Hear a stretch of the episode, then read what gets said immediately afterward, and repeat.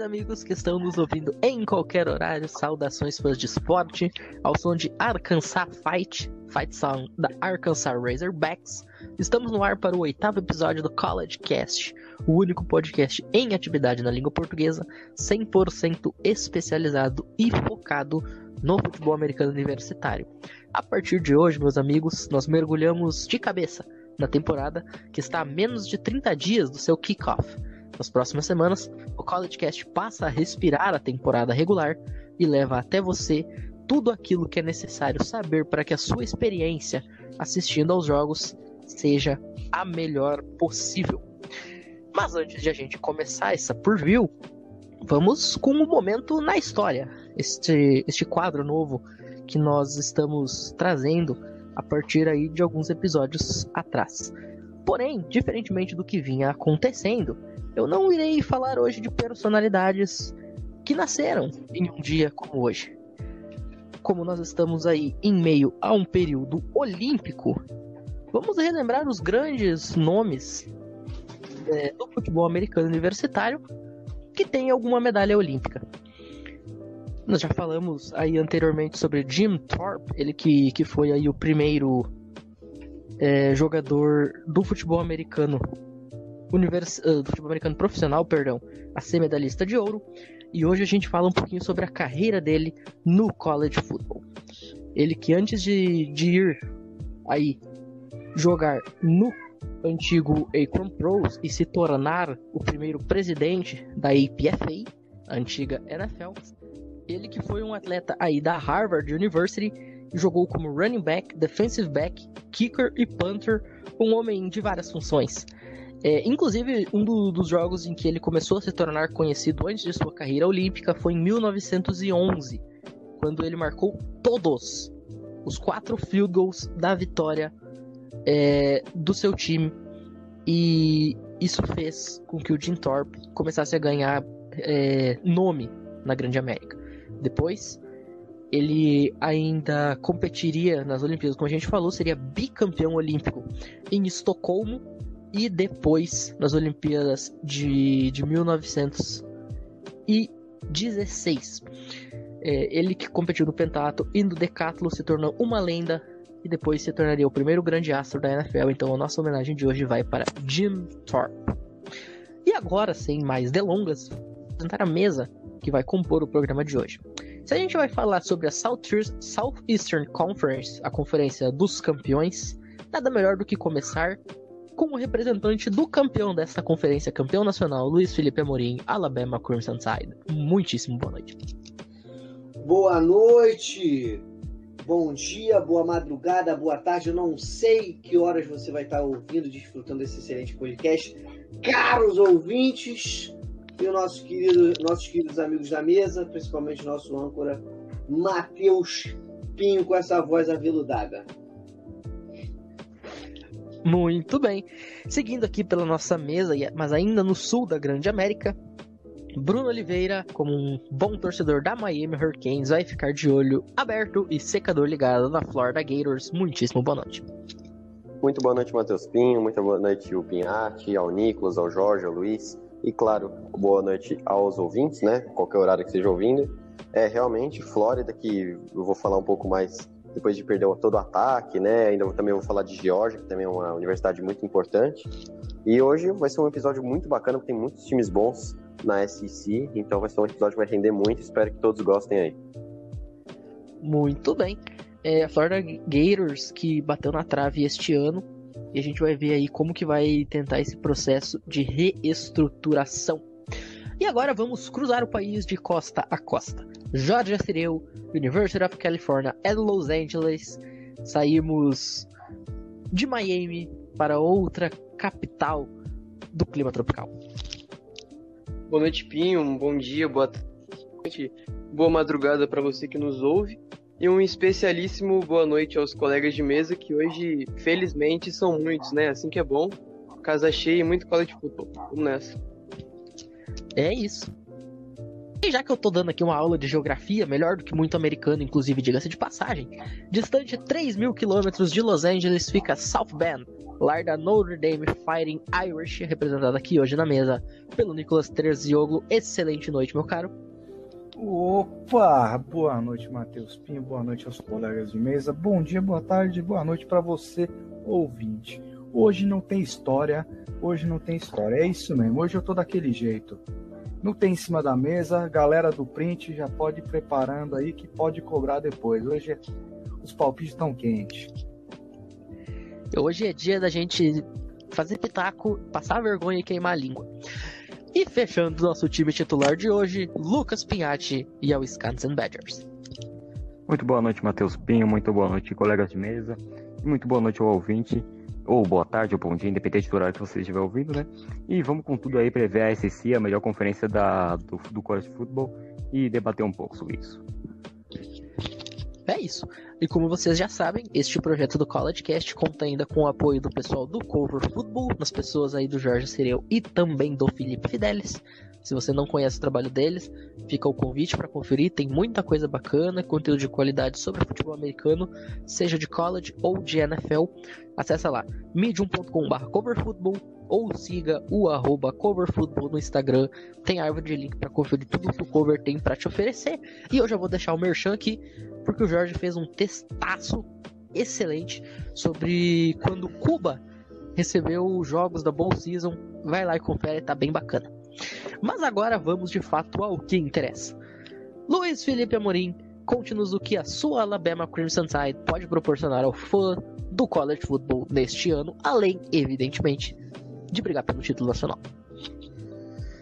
Fala, com, fala comigo, Pinho. Então, caros ouvintes, como eu já tinha falado antes, Alabama veio, veio de um committed muito bom esse ano, veio excelente. Eu acho que vale a pena quem não ouviu o, último, o nosso último episódio que fala disso. Inclusive, hoje fechou com mais um committed para o ano que vem, um wide receiver, é, que é o Kobe Pretense, que é excelente. Eu acho que ele é quatro estrelas, se eu não me engano. Cara, Alabama vem com vem com um time equilibrado, vem com hum, committed, né, com uh, convocações é, precisas. É um time que tá bastante mesclado de seniors, redshirt é, juniors e seniors também. É um time que vem para ganhar a SEC, que a gente vem de novo para ganhar a SEC e provavelmente o título.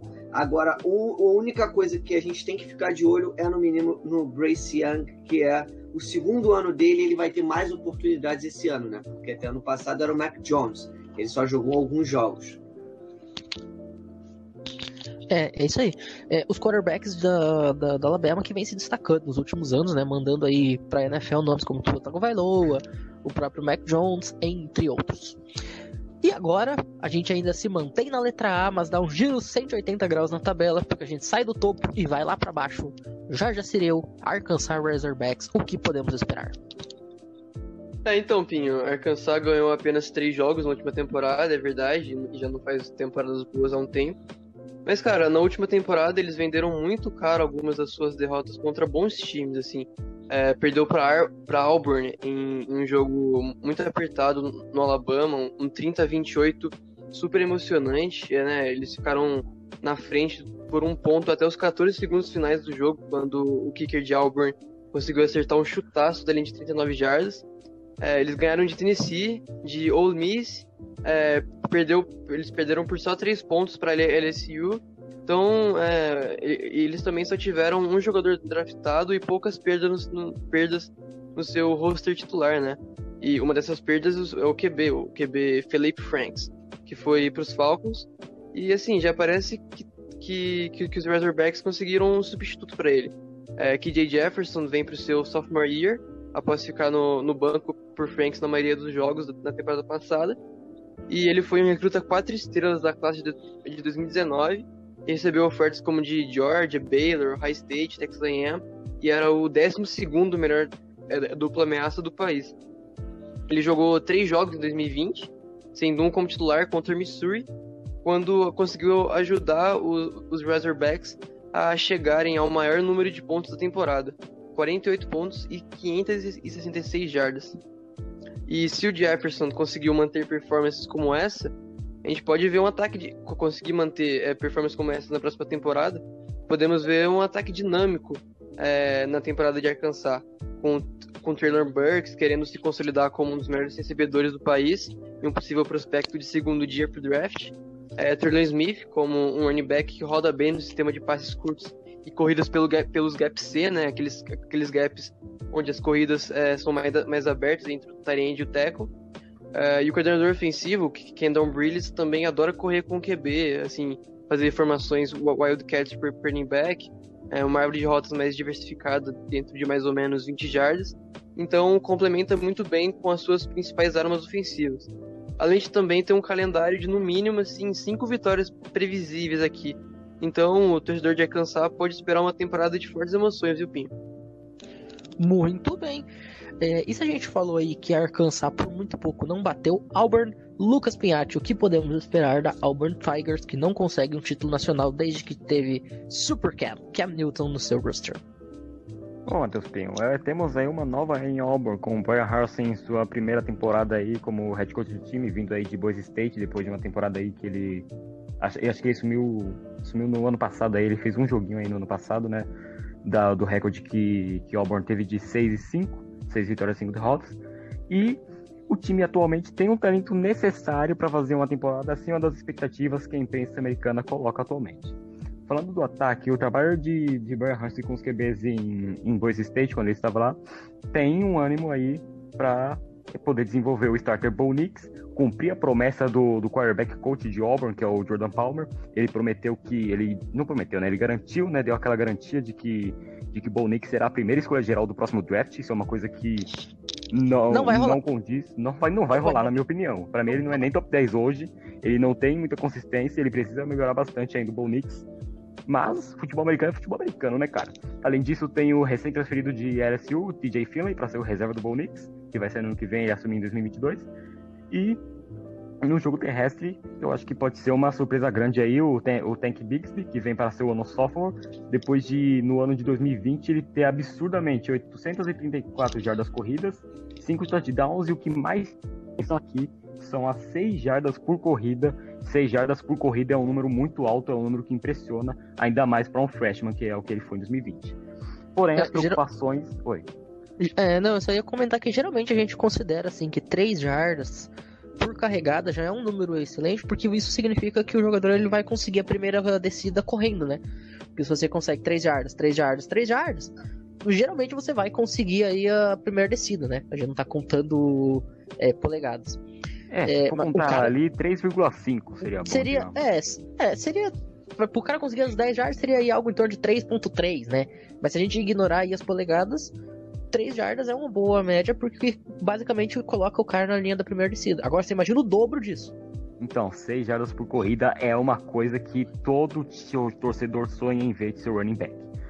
Porém, temos as preocupações também. A linha ofensiva novamente é uma preocupação, como também foi no ano de 2020, e não teve uma atuação tão decente. E também falta receiver agora em Auburn, porque o principal, o Anthony Shorts, foi draftado pelo Cleveland Browns na terceira rodada, Seth Williams foi draftado pelo Denver Broncos na sexta rodada e Eli Stowe foi um é, undrafted free agent pelo Los Angeles Chargers. E também é necessário evoluir. Como já falei, o Bo Nix ele foi inconsistente no ano de 2020. Ele perdeu alguns jogos que era possível ganhar. Agora que ele tem uma ameaça aí, um quarterback vindo de outra universidade, que é o TJ Philly. Devemos prestar atenção ao freshman WR wide receiver Hal Presley, e também é o jogador que eu vejo assim como breakout, que pode ser um pouco subestimado, mas nesse ano vem para suprir umas expectativas, que é o Elijah Canyon, também o wide receiver. Falando um pouquinho da defesa de Auburn, é, teve a adição do, do de Derek Mason, que era defensive coach no, em Vanderbilt. Podemos dizer que ele fez um bom trabalho, tá? Se ele foi, se ele foi bem em Vanderbilt, é porque o cara foi muito bem mesmo. Estamos falando de Vanderbilt. Ele ficou sete anos em Vanderbilt, de 2014 a 2020. É, certos starters estão de volta da temporada de 2020. Essa defesa de 2020 limitou os oponentes, os adversários, a uma média de 24,7 pontos por jogo, que é um número até que bom. Além de quiser Kobe McLean e Owen Poe serem aí, eu, eu diria que de, um dos 10 principais linebackers da conferência SEC. E a secundária também é uma das melhores da, da conferência. É uma defesa que pode chamar atenção nesse ano e pode dar trabalho aos adversários. O que me preocupa. O que, vai falar? pode, pode seguir. Ah, tá bom. Uh, o que me preocupa é que os Tigers precisam se adaptar a um novo esquema. Tem head coach novo, defensive coach novo, várias coisas devem mudar. E uma, coisas, uma dessas coisas que deve mudar é a defesa contra o jogo terrestre, depois de terminar apenas em oitavo na SEC no ano 2020. Então precisa melhorar mesmo a defesa contra o jogo terrestre. O freshman que é destaque para esse ano é o linebacker Dylan Brook e um cara que eu vejo como um breakout player é o defensive end Kobe Woolen. Bom, prevendo aqui o recorde de, de, de Auburn, eu vejo que eles vêm, eles vão fazer 12 jogos, sem contar o bowl que devem fazer, né? Vão fazer 12 jogos. Eu prevejo que eles vençam Akron, Alabama State, vençam Georgia State, vençam Arkansas, vençam, Arkansas, é, vençam Mississippi State e vençam South Carolina, perdendo aí para Alabama, para o Miss, para Texas A&M, perdendo para Penn State, para LSU e para Georgia. Ficando aí um 6-6 e finalizando aí, eu diria que entre 27 e 29 aí no ranking. Acho que esse, essa é a minha previsão para a. Tá aí. Inclusive com o projeto Nala e Polvo Polvo aqui no College Cast, o Pinhate prevendo até de quem que eles vão ganhar de quem que eles vão perder. E falando em perder, Bruno Oliveira fale-nos sobre o derrotado na final do ano passado, a Florida Gators, e na sequência, a Georgia Bulldogs. É isso aí, Pinho. Vamos falar primeiro aqui do Florida Gators, um time que é rival de Miami, mas me encantou muito em 2020 pelo bom futebol americano apresentado. É, Para esse ano, o head coach ainda é o Dan Mullen, já é o quarto ano comandando o time da Flórida. É, e agora temos um novo quarterback, né? O Emery Jones, que já era da casa. Ele é um junior nesse ano e ele está em Flórida desde janeiro de 2018. E foi a primeira classe de recrutamento de Flórida pelo técnico Dan Mullen. É, ele é um, como que é o Emery Jones? Ele é um QB que é um dual threat, então ele corre e ele lança, então ele vai ter muito RPO, vai ter muito scramble, que não era o que a gente via muito com Kyle Trask, mas ele tem uma, uma habilidade no passe, uma, um aproveitamento é, nos passes pior do que o Kyle Trask. Então isso já, é, já a gente vai ver que é uma mudança no ataque de Flórida de 2020 para 2021. No corpo de running backs, a gente tem o Damian Pierce, que já é senior, ele era o running back principal do Kyle.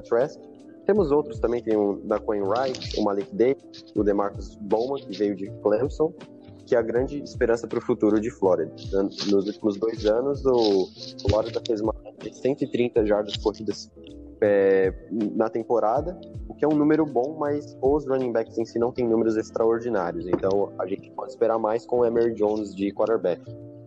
Só que a grande perda, eu falei até na, na, minha introdução do programa, foi perder o Kyle Trask, que foi para Tampa, o Kyle Pitts para Atlanta, o Kadarius Stone para New York Giants e o Trevon Grimes, que para mim foi um grande absurdo ele ter sido undrafted. Ele estava em Filadélfia, ele foi cortado, agora ele tá sem time. E esse trio fez 31 TDs em 2020 e todos eles saíram de uma vez só. Então é uma perca muito grande para a Flórida que agora tem um corpo novo de, de wide receivers, né? Tem o Jacob Copeland, o Xavier Henderson, que são muito explosivos, tem o Justin Shorter, que é muito rápido, e tem o Trent Whittemore, que é um mais o slot, é uma bola mais de segurança para o Emery Jones. Então a gente vai ver, claro que vão pesar muito, vão fazer muitas comparações com o trio de 2020, mas já é uma mudança que dá para acreditar num bom aproveitamento. O grande problema é a linha ofensiva, né? Isso não ajuda o jogo corrido, novamente tem muito que provar em 2021. Então, um ataque totalmente reformulado para Flórida. E agora falando da defesa, né? Ah, antes do ataque, antes de terminar o ataque, é, Flórida em 2020 teve uma média de 41,6 pontos por jogo e 41 jogadas de 30 jardas ou mais, mais do que a Alabama, que foi campeã nacional. E rapidamente pela defesa, a gente tem uma defesa que é, cedeu 30,8 pontos por jogo em 2020, foi a maior marca desde a Segunda Guerra Mundial.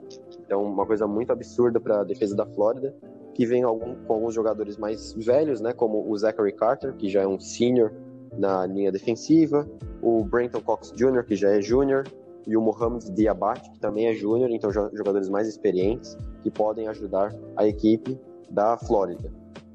É, o, e vale destacar que o Diabate e o linebacker Ventron Miller, que é senior, combinaram para 157 tackles em 2020, então pode esperar uma grande atuação dos dois visando o draft.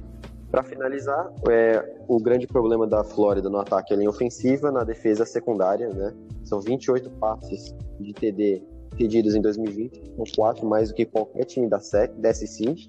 Então, eles acreditam que o cornerback Kair Ilan, que já é junior, que é All SEC, e o, e o recrutado de cinco estrelas, Jason Mar Marshall Jr., possam recuperar um pouco da confiança do time da Flórida na secundária. Né? O jogo de estreia já é contra a Alabama em casa, então uma provável derrota para a Flórida, mas assim, é, eu acredito que o time tenha potencial para conseguir fazer umas vitórias suficientes para figurar ainda no top 3, top 4 da SEC, mas eu não espero nem um pouco é um, um aproveitamento bom como tiveram em 2020, apesar da surra que tomaram de Oklahoma.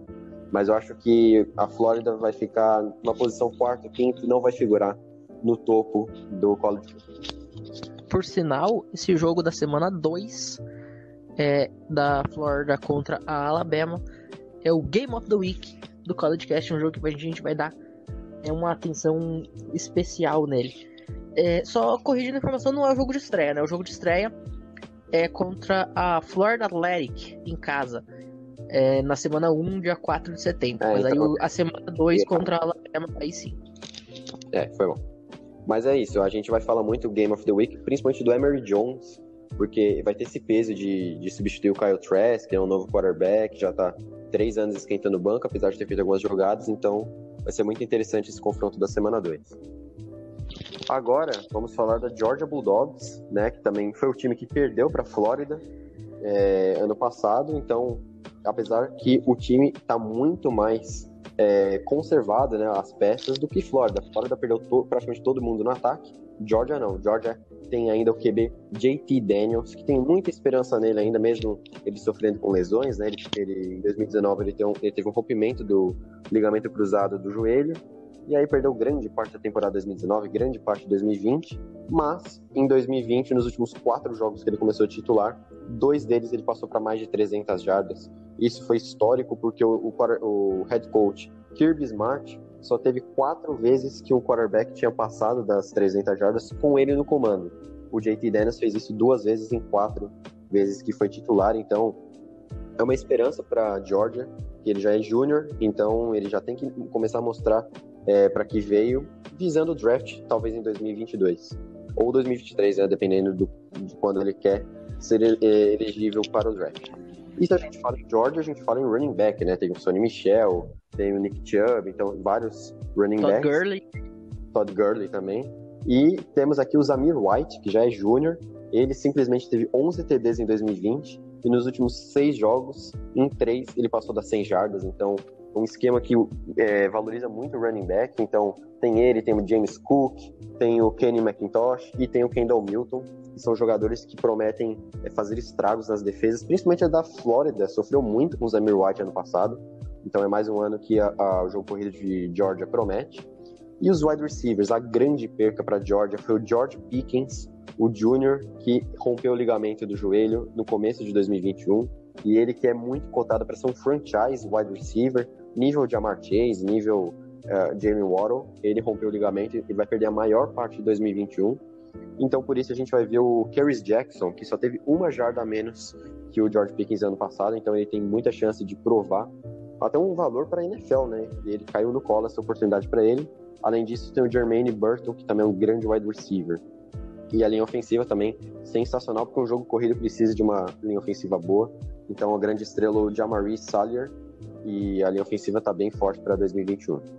Falando agora rapidamente da defesa, temos uma linha defensiva muito boa com Jordan Davis, que já é senior, tem o Jalen Carter, que também que é sophomore, o Devonte White, que também é senior, então uma linha defensiva muito boa, que consegue é, garantir muito sacks, muitas é, evita muito o jogo corrido, uma boa linha defensiva. E é, o Trevor Walker tem dois anos para é, se desenvolver no programa, ele é defensive end, então ele precisa se mostrar para a NFL, então ele tem dois anos para isso, ele é junior. Também teve uma grande perca, que foi a saída do Aziz Ojulari, que foi para o Giants, mas para esse eles têm o Adam Anderson, que já é senior, e também o, o, o antigo número um de recrutamento, Nolan Smith, que era linebacker número um de recrutamento, que foi para Georgia, então ele, esse é o ano dele, para mostrar que ele está é, aqui para colocar a defesa de Georgia em outro nível. E para finalizar aqui, também temos a saída do Monty Rice, mas temos o Nakobe Dean, que foi líder de tackles do time em 2020. E o a maior problema de Georgia para esse ano são os cornerbacks, porque, como a maioria sabe, o Tyson Campbell foi para os Jaguars, o Eric Stokes foi para o Green Bay Packers e os dois backups também saíram do time. Então, são uma linha de cornerbacks muito limitada na experiência e isso pode pesar muito, apesar dos safeties serem é, experientes, o Christopher Smith e o Lewis Sign. Então, é, eu acredito que Georgia vai ter um ano muito bom, principalmente com a volta do JT Daniels. Eu acredito que eles sejam vice-campeões da SEC, só perdendo para Alabama. E eu acredito que eles segurem no top 10 do ranking nacional e no fim do ano consiga participar de um bom muito grande. Então, Flórida, eu não espero muita coisa. Se fizerem, vai ser surpresa para mim. Mas Georgia, eu espero bastante coisa. Eu acho que, quem sabe, eles não conseguem uma vaga até na semifinal do playoff, que não é impossível. Muito bem. É, feito aí esse giro pelos Gators e pelos Bulldogs, Jorge é, vai dando sequência aí com a Kentucky Wildcats. Ah, então, falando sobre a Kentucky Wildcats, é, naquele episódio especial sobre as regras do amadorismo, que eu não pude participar, é, os colegas de mesa discutiram se Nick Scalzo seria titular ou não. E eu já adianto que, para tristeza de alguns, a resposta é não. Para começar, eu acho que a gente tem uma visão muito desacerbada dele, assim, tá? É, ele não é tudo isso, ele não é e nem era tudo isso que a gente, que a gente acha que ele é. é ele era um recruta três estrelas, é, que só recebeu oferta mequetrefe, assim, a, a melhor opção dele era Kentucky mesmo. Tipo, é, ele até recebeu oferta de Harvard, Yale, mas é, falando de futebol americano mesmo, Kentucky foi a melhor opção dele. É, e se mostrou um jogador muito problemático no college, com lesão, quase nenhum snap, né? Em, em janeiro desse ano ele pediu transferência entrou no portal, mas viu que não ia arrumar nada, então pediu para voltar para Kentucky. E tudo indica que sem bolsa, porque quando, quando o jogador entra no, no transfer portal, ele perde a bolsa que tinha na antiga universidade. E considerando o desempenho dele nos anos anteriores e que ele parecia ter uma família estruturada com vários no litoral da Flórida, é, tudo indica que ele tá como o walk-on. É, o, o Pinho pode contextualizar para vocês quem é Nick Scalzo? É, Nick Scalzo, ele é um cara que passou pelo Kill Bill One, né, a série da Netflix que o Luiz bem referenciou no programa sobre amadorismo. É, ele, ele estava naquela classe com o Spencer Rattler, né, se salvo engano? Ou estava na uhum. classe de anterior? É. Não, mesma classe. É, ele estava na, na classe do, do Spencer Rattler, atual quarterback da Oklahoma Sooners, potencial pick one do draft. É, só que, como o Luiz comentou, ele teve uma lesão no, durante essa temporada que ele estava participando da série. E aí ele vai para Kentucky Wildcats e nunca consegue se firmar. É, e só, já aproveitando que eu estou fazendo contextualizações, deixa eu contextualizar para vocês também o que, que é walk-on. O Jorge comentou ali que pode ser que ele esteja como walk-on essa temporada. O que, que é walk-on? Walk-on é quando um jogador ele entra na faculdade para estudar não é, com bolsa atlética, mas ele consegue entrar no time posteriormente. Seja pelo motivo que for. É, faz tryout e gostam dele, ou que nem aconteceu com a Sarah Fuller no ano passado, que jogava futebol e do nada chamaram ela para ser kicker. Isso é um walk-on. É um jogador que é, ele não sai do high school para ser jogador, é, para ser atleta, mas ele se torna atleta já dentro da faculdade. Enfim, os Wildcats acabaram de perder o seu QB titular, o Terry Wilson Jr., que se transferiu para New Mexico, e ainda estão em uma grande dúvida na principal posição do jogo. É, entre um freshman, um super muito inexperiente e um recém-transferido de Penn State. Vão brigar pela vaga. Então, o amigo do menino Netflix vai ser o QB4, ou mudar de posição, até abandonar o futebol americano. Ah, então, uma temporada é o, é o que foi reserva do menino Netflix no QB One? É só uma pergunta. Coisa. Ah, não, não. eu tô falando um amigo do, dele. A do, Nick Scalzo mesmo. Nick Scalzo. Ah, do Nick Scalzo, desculpa, perdão. É, ele vai ser o, o QB4. O, o, talvez ele, ele é muito de posição, né? Porque ele parecia ser um jogador bem atlético, assim. Alô, é... Tim Tebow. Vai, vai virar Tyrande agora o Nick. É. Então, é uma que... temporada. Tá, deixa, tá, deixa eu fazer um adendo aqui, gente. Claro. É, um nome que sempre me vem à mente quando eu penso em jogadores que eram quarterbacks e depois foram para outras posições é um cara que eu sou completamente fã, assumido, Jordan Nelson. O Jordan Nelson ele foi para Kansas como quarterback. E aí depois ele se tornou uma, assim, o wide receiver que, eu, que me vem na cabeça quando eu penso o que, que é Pinho, um Pinho, Pinho. Deu uma Ele-. Ele foi quarterback e safety no high school e ele foi muito mais safety do que quarterback em Kansas. E aí ele virou Sim, receiver mas ele- depois em Kansas. Sim, mas ele foi como quarterback. No, Sim, no, mais, processo mais recrutamento, ele foi como quarterback. Não, mas é isso Ah, que eu tô isso falando. sim, isso sim. Nos processos de recrutamento, ele foi como quarterback, da mesma forma que o Nick Scalzo foi como quarterback. E aí depois ele se tornou um dos melhores wide receivers que eu vi jogar na minha vida. Outro exemplo que você esqueceu foi o Julian Edelman, né, Pim? Também. Exatamente. Também. É, então, seguir. voltando, vo- voltando a falar sobre Kentucky, é- vai ser uma temporada muito imprevisível para os Wildcats por conta dessa indefinição de quarterback. Mas eles têm um calendário muito tranquilo porque jogam contra três da FCS, né? E é impossível perder para Vanderbilt, para Tennessee. É, eles vão ter um jogo franco contra Mississippi State, contra South Carolina e talvez até contra Louisville na semana 12, é, se não me falha a memória. Então, não seria maluquice imaginar uma temporada com saldo positivo, mesmo com esse, com esse problema na posição de quarterback. Alguns jogadores para ficar de olho lá em Lexington. É, o running back Chris Rodrigues Jr. é um grande destaque, um dos melhores corredores da SEC. O senior, o, wide receiver senior, senior Josh Allen, é, que é um é, e o, o talentosíssimo recebedor Wendell Robinson, vindo de Nebraska e que foi eleito duas vezes Freshman of the Week da Big Ten, e os Tyrands Justin Rigg e Quinton Upshaw. Então esses são, são os jogadores destaques dos Wildcats. Então o Kentucky vai ser o famoso chove mais não molha aqui, viu, Pinho? Adorei o chove, mas não molha. e um time que choveu em 2019 e não molhou em 2020, LSU Tigers, Louisiana State, Nicolas Terziogo. Ah, mas se vai começar assim, vou ter que defender meu lado. Se tá faltando corner na Georgia, aqui tá sobrando, meu amigo. Aqui tá sobrando e tem dois de muito peso. E só pra né, deixar bem claro, o futebol tá no sul. Né? A SEC é a melhor conferência, é mais disputada, obviamente. E, e é isso, o futebol tá no sul. Se você discorda, você está errado. Esse é o papo. Tá? E vai ficar pior com Oklahoma e Texas. Não, não, não. Aí vai chegar pra, né? Vai chegar só pra dar ponto aí pra melhorar o recorde dessa galera que já tá na SEC faz um tempo. Porque, né, defesa da, que vem da, da Big 12 não é defesa. Eu tava até considerando aí chamar de Power Four. Concordo. Acabou. Inclusive, eu acabou. vi, um, eu, vi, eu vi um levantamento, não lembro qual página, eu, eu vi isso no Explorar do Instagram, então não vou poder dar os créditos. É, Oklahoma e Texas, nos últimos 12 confrontos que elas têm, cada uma, contra times da SEC, e aqui a gente não tá falando só de Alabama, não, a gente não tá falando só de... Não, a gente tá falando de Alabama até Vanderbilt, tá? SEC por completo. Ambas estão 6 e 6.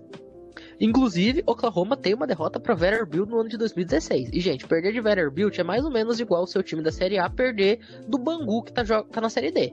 Tá? Isso é perder de Vanderbilt.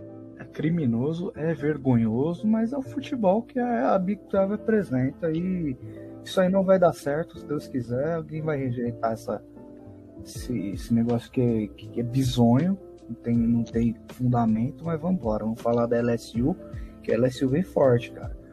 Né, de, do, dos 22 starters de 2020, 20 retornaram, né? Dois apenas draftados. Uh, e já que o assunto futebol é o sul, no sul se corre muito, né?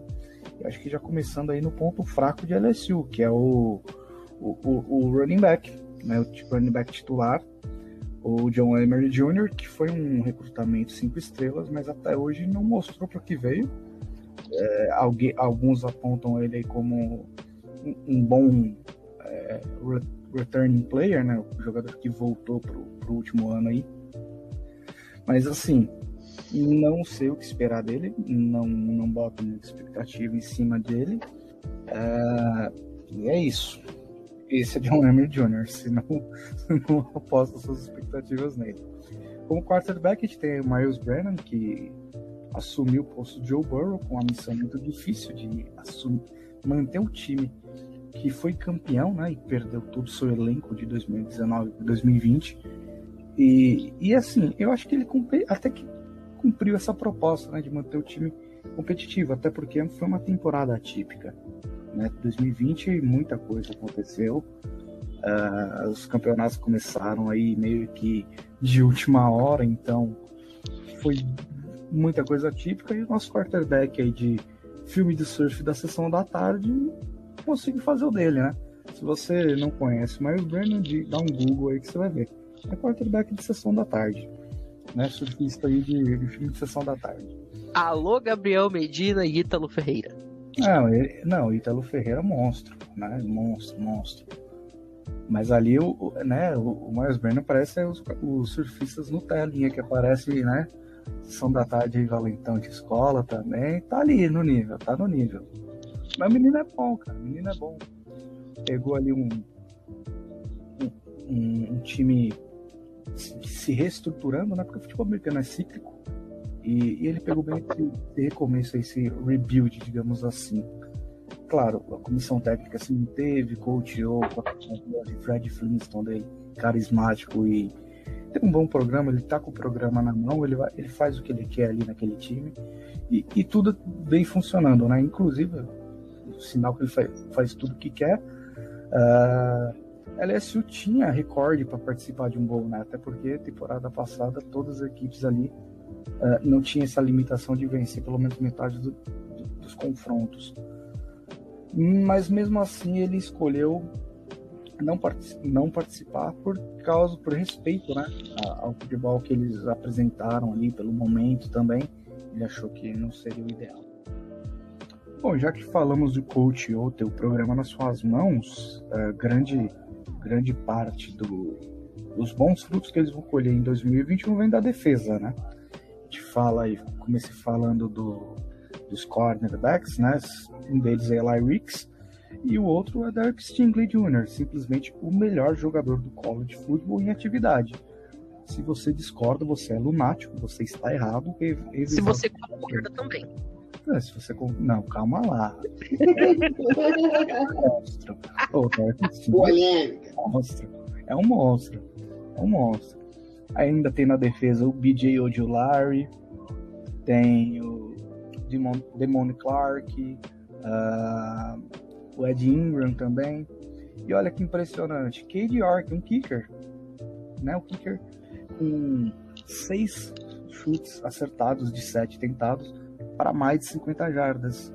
Inclusive o decisivo contra a Florida Gators naquele jogo que, que deu um loló na cabeça o do jogo... jogador dos Gators que chut... jogou longe a chuteira da Nike. Exatamente, o jogo da chuteira, maravilhoso. O jogo da chuteira. Melhor comemoração que eu já vi na história. Inclusive. Mas essa é a LSU, cara. A gente tá no sul, a SEC é uma, uma conferência que você precisa de defesas fortes, inclusive porque você enfrenta uh, adversários muito fortes. E esse é o principal ponto, né? Que Texas e Oklahoma já vão dar errado na SEC. Já, já deixando bem claro. Muito bem. Ainda seguindo no sul, Pinhatti, o que você pode nos dizer sobre a Ole Miss Universidade que deu ao mundo Eli Manning? Ô, Matheus Pinho, o que, que eu posso dizer de Ole Miss, né, cara? Vem com um poder de fogo aí nesse ataque que eu acho muito bom. Talvez seja suficiente para terminar no ranking aí no top 25. Depois de lutar e lutar no ano passado com grandes preocupações na segunda temporada aí do técnico Lane Kiffin, né? Bom, a, a, minha prévia do ataque desse ponto é que não vai ser problema é, marcar pontos, já que o, Martin, o quarterback Matt Corral liderou, a, o, liderou o college football em ataque de em jardas totais por jogo, no, no, total de 384 jardas por jogo, e é muito apoiado por uma das melhores linhas ofensivas e backfield da SC. O, o time vai sentir falta do Elijah Moore, que foi draftado pelo New York Jets na segunda rodada desse ano, um wide receiver excelente, na minha opinião, só que tem, tem opções boas aí, o, os Rebels, né?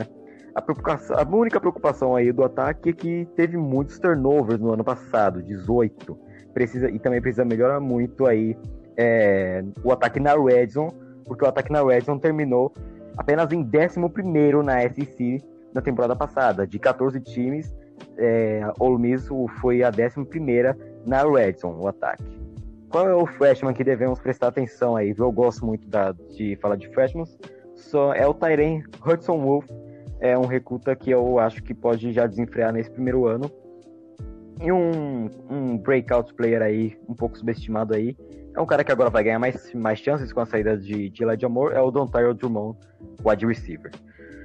falando um pouco da defesa de Ole é, é uma, uma, uma off-season completa e ajuda durante a aula de concentração de 2021 deve ajudar esse time a melhorar mais a defesa, que permitiu aí 38 pontos por jogo e 6 jardas por jogada no ano passado. São números aí que não é bom para uma defesa, né?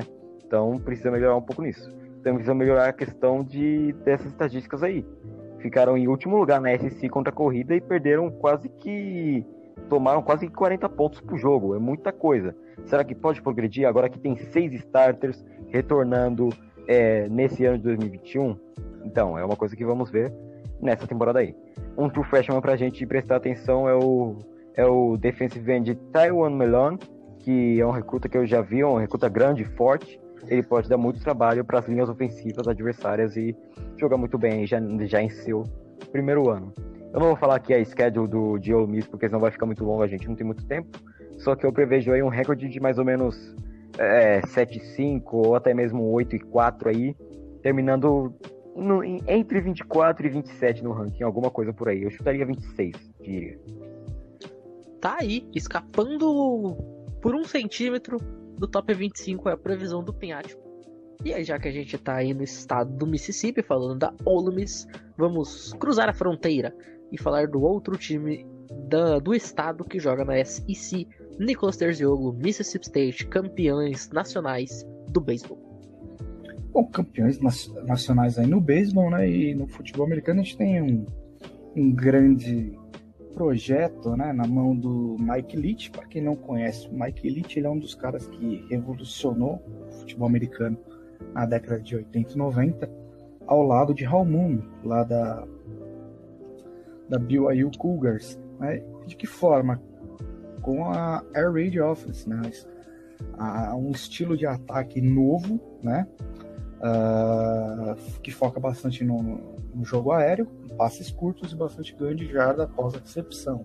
Né? Você triangulando a defesa, você consegue explorar muitos espaços ali, pequenas brechas que são, são fatais se, se o defensor não estiver atento. E é isso que é um pouco conflitante, né? Você está no sul dos Estados Unidos, né? o berço ali do melhor futebol americano, uh, onde o jogo corrido ele é muito sólido e muito necessário. Inclusive, né, o college football você, se, você corre muito mais do que você você passa a bola. E aí você vai e traz um, um coach de raid, né? Já, claro, renomado ali, uh, passou por pelo Washington State Cougars também, com um recorde extremamente positivo. Né? O Washington State que sem, sem o, o, o Mike Leach teve péssimas campanhas por anos e anos. Acho que mais de 10 anos sem ter uma campanha positiva. E ele chegou, ele mudou, né? Colocou a cara dele no programa, construiu um negócio bem legal. E aí é um desafio novo, assim, e grande, né? Por, por estar no sul dos Estados Unidos, por estar lá em Mississippi, né? Uh, ele vai ter ali para 2021 o Will Rogers, que teve algumas partidas já em 2020, né? Com a ausência do, do KJ Costello em algumas partidas. Uh, mas o, o, seu maior, sua maior arma dentro de campo vai ser o running back Kylie Hill. A Kylie Hill ali é um gigante dentro de campo. Quando, quando ele pega a bola, ele grita. Não tem. Cara, é um absurdo. Ele é muito forte, ele é muito técnico também. E, e sabe jogar sem a bola, que é muito importante aí para um running back. Ele vende muito bem os fakes de play action. Cara, isso, isso é maravilhoso. Até mesmo de, de read option e, e RPO. Na defesa, a gente tem o linebacker Errol Thompson, é, natural do, do Alabama. Ele ele liderou a equipe em 2019 com 84 tackles. E dois anos, né, nesse mesmo ano, foi quando ele começou a jogar de middle linebacker, uma posição muito importante ali para o defensor, já que ele basicamente vai ser o capitão da defesa, ajeitando tudo ali no, dentro do box defensivo. Né? O, a gente falou do, Will Rogers, ele vai ter como arma o, o Zirus Mitchell, né? bom, bom wide receiver, ele tem uma altura boa, é, é um bom recebedor ali de, de passes verticais e, e, e de red zone, né? Uma coisa que é muito importante porque Mike Elite trabalha muito bem red zone. Se você nunca assistiu um jogo de Washington State na época do, do Mike Elite, assista e observe o comportamento da equipe em red zone como é fatal. Uh, na DL a gente tem o Marquis Spencer, um bom DL ali, uh, uma, uma média aí de 6,5 tackles for loss, o que ajuda muito uh, por partida, né? e também dois, dois sacks. Uh, e é um potencial aí para a gente ficar de olho para abalar bastante as estruturas do, do, dos ataques adversários. Já na secundária a gente tem o Marcus Murphy, que é, que é bem versátil. Ele atua como, como safety também, como níquel. E é um jogador que ele, ele entende bastante, é muito inteligente, observa bastante uh, os seus adversários ele não toma, não, não toma decisão precipitada e acaba vendendo, tomando um passe nas costas. Ele é paciente, mas ele consegue ser agressivo e está colado sempre com, com os jogadores ali que, que ele está marcando. Tá feita aí a análise sobre Mississippi State Bulldogs, os campeões do beisebol. E agora o Luiz Felipe vai falar pra gente sobre a South Carolina Gamecocks, time que deu ao mundo Devil Clowney. E Devil Samuel. Você é um pouco clubista. É, então, Vamos falar. Eu não falei muita coisa sobre Alabama porque não tinha muita coisa para falar, mas eu vou falar um pouquinho mais sobre South Carolina. Cara, South Carolina vem decepcionando nos últimos dois anos os Gamecocks. Eles basicamente vieram de uma temporada negativa no passado, de 2-8, se eu não me engano, só vou abrir aqui para ver. Isso aí, 2-8. Eles têm basicamente esse ano, como eles jogam a SEC, eles estão na divisão mais difícil, né? Basicamente, do college football. E eles encaram nada mais, nada menos do que 12 candidatos ao título. Então vai ser bem complicado para um novo treinador, que é o Shane, o Shane Beamer, que ele chegou agora recente, ele já é da Carolina do Sul, ele volta para a terra dele para treinar no é, South Carolina e mudanças aí, né? A gente tem agora essa mudança no, com, com o head coach, alguma para tentar uma mudança nova para Carolina. E agora a Carolina tem alguns pontos fortes, mas vamos ver como que vai ser com o quarterback Luke Dory, que deve, que parece que vai ter a sua primeira temporada completa pela equipe, se vai conseguir render isso tudo, como espera, porque ano passado só teve um jogador que registrou mais de 200 jardas pela equipe e não, foi algo meio complicado. Na defesa tem o Ernst Jones, que é um excelente nome, porém a gente tem que ver se Carolina vai conseguir, se isso vai ser suficiente reduzir os 36 pontos que eles permitiram tomar na temporada passada, nos últimos jogos. Nos últimos jogos. Então eu acho que a minha expectativa para Carolina é baixa como todos os sites, se vocês quiserem, se os ouvintes quiserem pesquisar e ver, porque é um time que está basicamente em reconstrução. Tem muitos rostos novos, principalmente a comissão técnica, e, é, e aí é um trabalho a se esperar. Vamos ver se eles conseguem é, algum melhor, uma campanha menos negativa. Vamos para outro que também não consegue ganhar basicamente nunca, Nicholas Missouri. Bom, no Missouri também é um programa em rebuild, né? Chegada aí do Elia Drinkwitz, de Appalachian State, é o segundo ano dele aí, tem como arma a, a, sua linha ofensiva, né? Que não é a melhor de todas, mas é uma linha decente.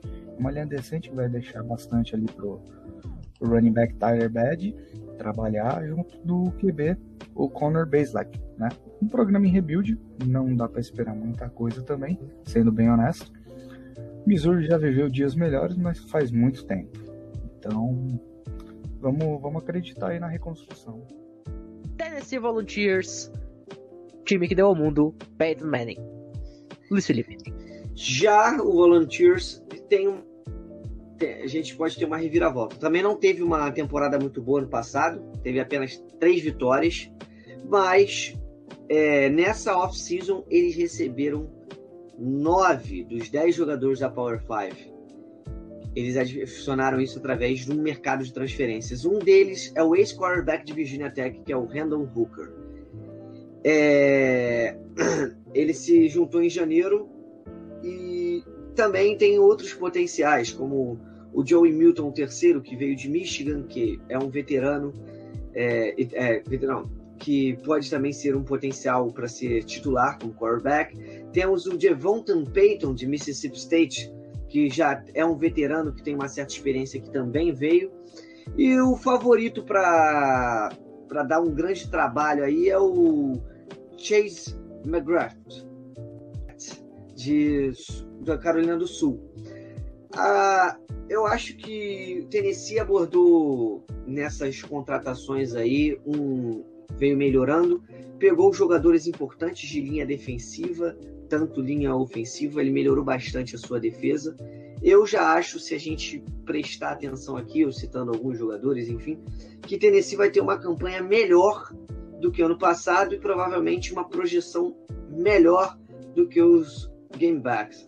Eu acho que Tennessee vem bem com essa reconstrução, graças ao que a gente já tinha comentado, acho que foi um outro programa que o Pinho falou, de transferências, não foi? Que a, que a NCAA estava modificando isso, esse programa de transferências. Então, eles investiram bem no, no nível da defesa. Basicamente o que eu falei, tem alguns jogadores aqui que eu vou mencionar por alto, gente, porque senão vai ficar muito jogador. Eles pegaram nove, dez joga nove jogadores, de dez jogadores da Power 5 só numa transferência. Aí eles reforçaram também a linha defensiva com Caleb Tremblay, de South Califórnia, Deion Terry, de Kansas, e ali na parte da front seven, o Juan Mitchell Morgan, de Michigan, e Kamal Adam, de Auburn. Ah, e também Brandon Tournade, de Alabama. Reforçar, reforçou a vaga de como corner. Ou seja, tivemos um reforço muito bom no time do, de Tennessee, na parte defensiva quanto ofensiva. Acho que vai ser um time mais competitivo. Texas A&M. Vou tentar ser rápido e não cubista aqui, já que Texas A&M é minha segunda universidade, né? Bom, uma defesa forte projetada sugere que grandes números ofensivos não serão necessários para registrar vitórias, cara tem uma defesa muito experiente, o Eggs, e tão boa quanto a unidade que manteve é, sete oponentes a menos de 30 pontos na temporada passada, cara. Isso seria vital para uma equipe com quarterback novo pra, que vai vir para o primeiro ano como titular e uma linha ofensiva reconstruída. Quem são os quarterbacks desse ano? São o Zach Calzeira, que é sophomore, eu colocaria ele como starter, só que ainda não definiram quem é o starter, porque o outro é Heinz King, que vem para ser freshman.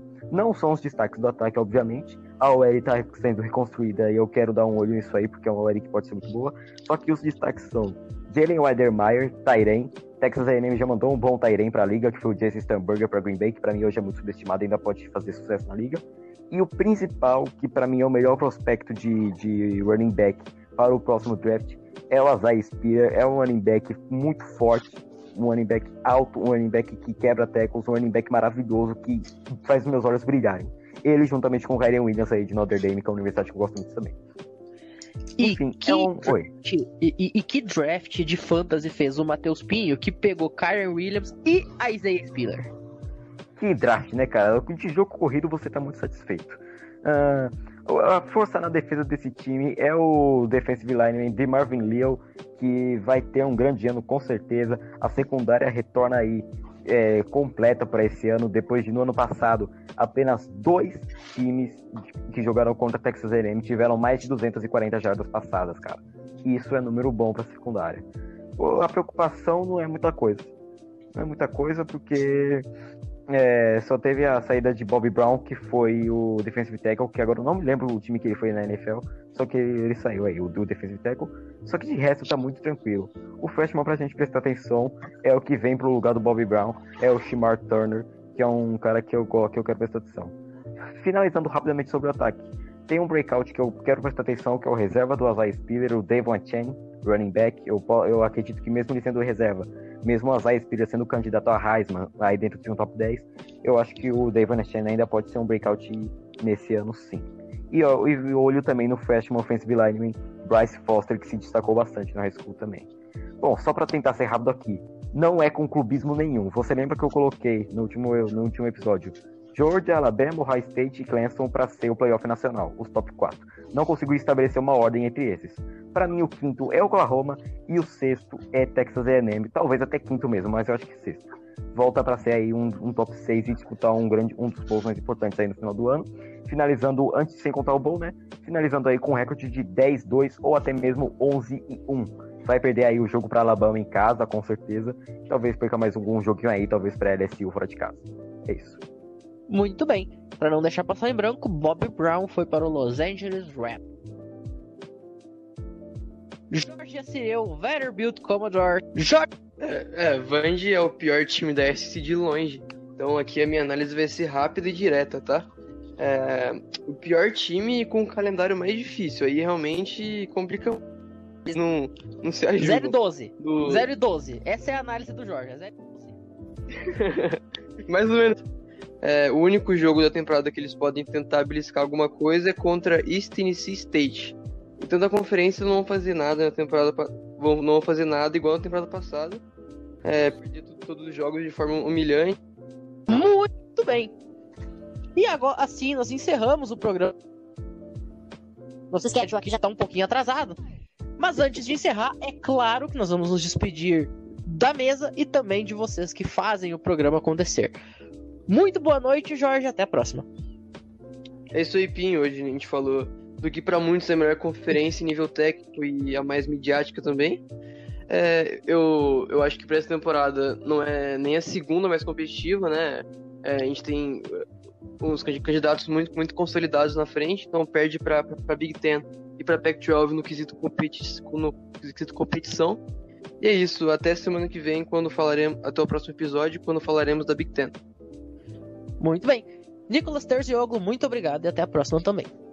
Eu que agradeço o convite para participar aqui sempre, né? Qualquer, qualquer coisa aí pode cobrar os palpites no arroba match.pereira de pinho no Instagram lá, confia. manda direct, manda direct. A cobrança é lá. A cobrança é lá.